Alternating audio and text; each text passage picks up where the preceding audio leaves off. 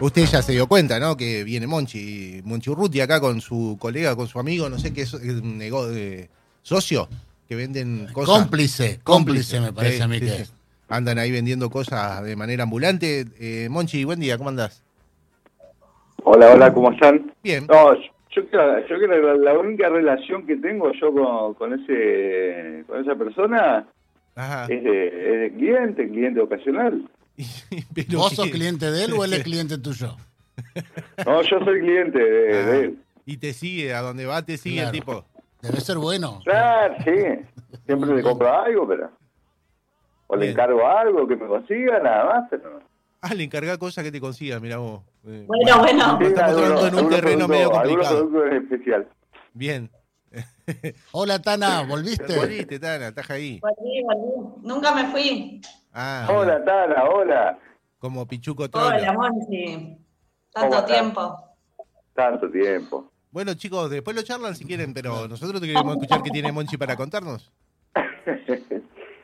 No, estaba, eh, iba a comentar que esta semana que viene, eh, más bien el 13 de, de julio, eh, estamos teniendo eh, sesión en, en el recinto del HCD y estaba revisando el temario y me encuentro con, con un proyecto, un proyecto de decreto presentado por el concejal Elizar, Sí. por el cual se declara de, de interés para el Consejo Deliberante eh, la necesidad de motorizar políticas de gestión tendientes a la reactivación del servicio de carga y transporte de pasajeros a través de la red de ferrocarriles de la provincia de Entre Ríos. Ah, y de los desistimos de los Ya colectivos y vamos a poner los coles. trenes, claro. Claro, muy, muy bien, me parece muy interesante la que, que el concejal Elizar eh, declare interés a estas políticas, ¿no? Con una carga ideal de las cosas. El ferrocarril hace años que no funciona, no funciona como debería, el transporte de, de carga ya no es lo, lo que era. Mientras tanto, en la ciudad de Paraná seguimos con los problemas de colectivo, ¿no? Sí. Eh, No sé, ¿qué ¿Cuál, te cuál- parece? eh, cuál es la, eh, los titulares de siempre? No va a haber colectivos, sin colectivos en la ciudad de Paraná, hay paros de colectivos por falta de cobro. Un déjà vu, ¿no? Porque también el intendente salió ofertando adelantar dinero, que ya es lo que ha venido pasando, no sé, las tres últimas veces. Eh, Sí. La empresa incumple, los trabajadores hacen paro, el municipio adelanta y si no es el municipio es, es la provincia. eh, se le paga unos pesos, se dice que el otro se va a pagar en cuotas, se incumple, dentro de dos o tres meses los trabajadores vuelven a hacer paro, el intendente vuelve a ofrecer y así venimos sin dar una solución de fondo.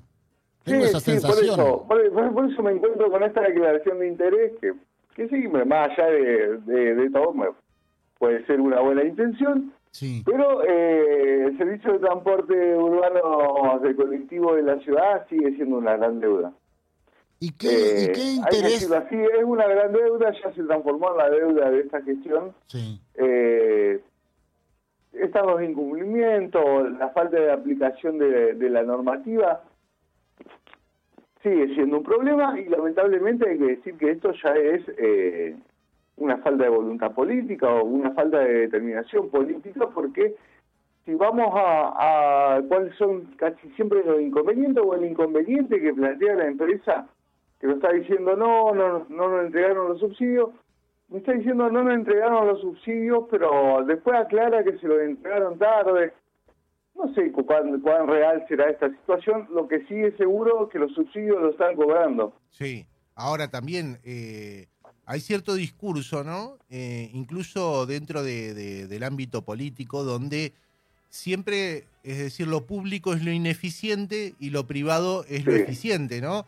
Incluso hay personas que acceden a lo público, que son funcionarios, pero que entienden que para lograr eficiencia hay que aplicar un modelo de lo privado, llevarlo a lo público. Esto es una corriente de pensamiento.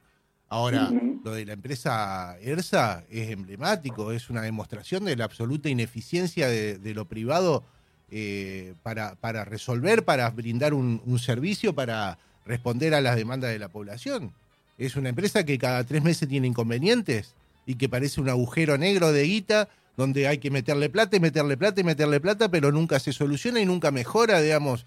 Si eh, la única expectativa que tenemos es que eh, vuelva a funcionar por lo menos, aún con todas las deficiencias que tiene. O sea, esa es la única expectativa que tenemos como usuario, que por lo menos pase a esta altura. Cuando veníamos, eh, digo, yo no, no, no, no soy muy grande de edad, pero hace 5, 6, 8 años hablábamos de cómo iba a mejorar, de aplicación de tecnología, de incrementar la- los servicios, la frecuencia, mejorar las garitas y ahora estamos Garita- hablando garitas de que, inteligentes por que favor, vos sabías, a andar. sabías cómo iba a venir el colectivo, hasta con cuántos pasajeros Claro, iba a estar, sí. si iba a estar lleno o no. foto del chofer.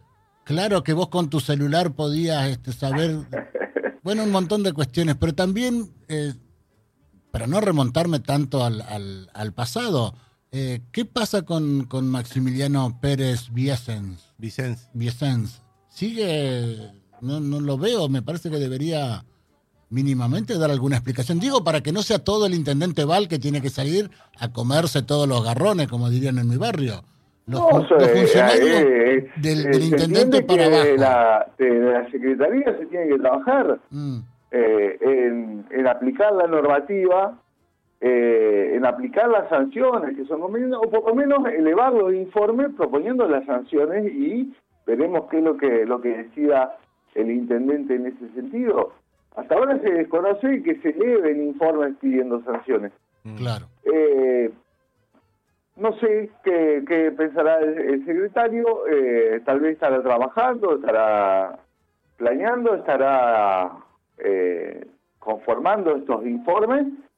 Hasta ahora no ha sucedido. Hasta ahora vamos a, vamos a hablar de que, que esto se ha transformado en una gran deuda. El servicio es pésimo, no funciona. Ah, tenemos cantidades de días sin servicio directamente. Bueno, ya llevamos, Eh, ¿cuántos? el sistema- se tiene que adecuar a las necesidades de los usuarios. Increíble que, que tener que decir esto, pero hay que decirlo, porque el sistema no se adecua a los usuarios, no hay no hay colectivos para las perso- personas con movilidad reducida. Eh, la, No, la no, no hay área donde- plantea que económicamente esto es, eh, no es sostenible, eh, hay que hay que hacer una reforma de todo el sistema, hay que aplicar la normativa. Eh, Sí, Monchi, lo que entonces, pasa es que todo lo que sí, puede eh, ser malo es enumerando, malo. enumerando todo esto, eh, pareciera que eh, la presencia del Estado en el control de la, de la, de la prestación eh, no estaría. Mm. No, la verdad que, bueno, el, el resultado siempre es el mismo, ¿viste? Entrés por donde entres, eh, te encontrás con eso. Ahora, eh, por ahí podríamos hacer algún tipo de experimento, ¿no? Eh, tecnológico, científico, inventar una máquina que nos permita viajar, por ejemplo, a Santa Fe o a Rosario, o a esos lugares donde increíblemente el sistema de transporte público en colectivo funciona y de alguna manera tratar de establecer cuáles son los parámetros, cuáles son las maneras, las formas que tienen esas personas de hacer que este sistema funcione. Copiemos, mejor si lo vos. claro, Si no, exacto. si no creamos, copiemos. Sí, sí. Bueno, el, el tema me parece Copiemos a lo que funciona. el tema me parece a mí que entre mientras vemos qué hacemos, eh, se perjudica al trabajador que, que tiene que moverse a su trabajo, que tiene un presentismo, que por ahí lo pierde porque llega tarde o porque directamente no, no llega. El comerciante también se ve perjudicado porque no es el mismo flujo de gente, entonces este, su comercio también ve caer las ventas. Y hay todo un deterioro de, de- de la situación producto de, de no resolver la cuestión de, del transporte. Entonces me parece a mí, yo no digo que Barisco y Val son lo mismo y que, y que todos son la misma cosa, porque no es así. No quiero simplificar, pero en lo que respecta al, tra- al transporte público sí han tenido una, una similitud, que es el dejar hacer a las empresas y han tenido entre la opción del laburante, entre la opción del comerciante y el empresario del transporte, el Estado municipal en estos últimos, no sé, 12 años, 20 años, ha optado por el empresario del transporte que no ha brindado el servicio que le facilite la vida a la gente, que ya bastante complicado lo tiene y más ahora con una pandemia, pero en, los últimos años la cuestión económica tampoco ha estado fácil para vender, para trabajar, para desarrollar tu, tu vida en sociedad y que esta falta de servicio te la complica y mucho. Por supuesto, por supuesto, y, y que no haya solución de continuidad a esa situación, eh, la verdad que agota, creo que agota tanto a los trabajadores de la, de la empresa de transporte como a los usuarios. Mm. Sí. Monchi, te queda... Mientras, bueno, sí. mientras tanto, comuníquese a la Unión Ferroviaria que las políticas de gestión tendientes a la reactivación del servicio de transporte de pasajeros y carga de, ferrocarril va a ser declarado de interés del HC. Bueno, para el Bueno, 2027 Eh, no sé, estoy pensando, capaz que podemos poner un tren de bajada grande. ¿Hasta dónde era que llegaba? Hasta hasta el No, desde, Brete. lo- desde los talleres de- del ferrocarril a Bajada Grande, digo. Bueno, ahí tenemos un ramal que podemos, por lo menos para la gente que vive en esa zona, toda- pasaría por, por 33 Orientales, por ahí atrás. Sí, pasaría por, por los lugares eh, importantes demográficamente para la ciudad. Entonces, por lo menos ya tendríamos el de Colonia Avellaneda, que va por la parte sur. Capaz que no está tan mal lo de Lizar, ¿eh? Tendríamos que hacer uno del Thompson hasta, hasta Oro Verde. No, pero ya estamos delirando, muchachos. eh. Bueno, estamos delirando, pero al menos nuestro delirio sale gratis. El delirio de ellos cuesta Pero, plata. pero así que arranque el auto antes Porque de el venderlo. Lichi digamos. delira, pero este no deja de facturar. vender un auto que no, que no tiene motor. Digo, así arrancar el que ya no, tenés. no, no, no está mal mantener cierto optimismo. Dale. Monchi, ahí viene tu, tu amigo, no sé, tu vendedor eh, preferido, así que te despedimos al sábado- hasta el sábado que viene. Nos estamos escuchando el sábado que viene. Bueno, gracias, gracias por todo.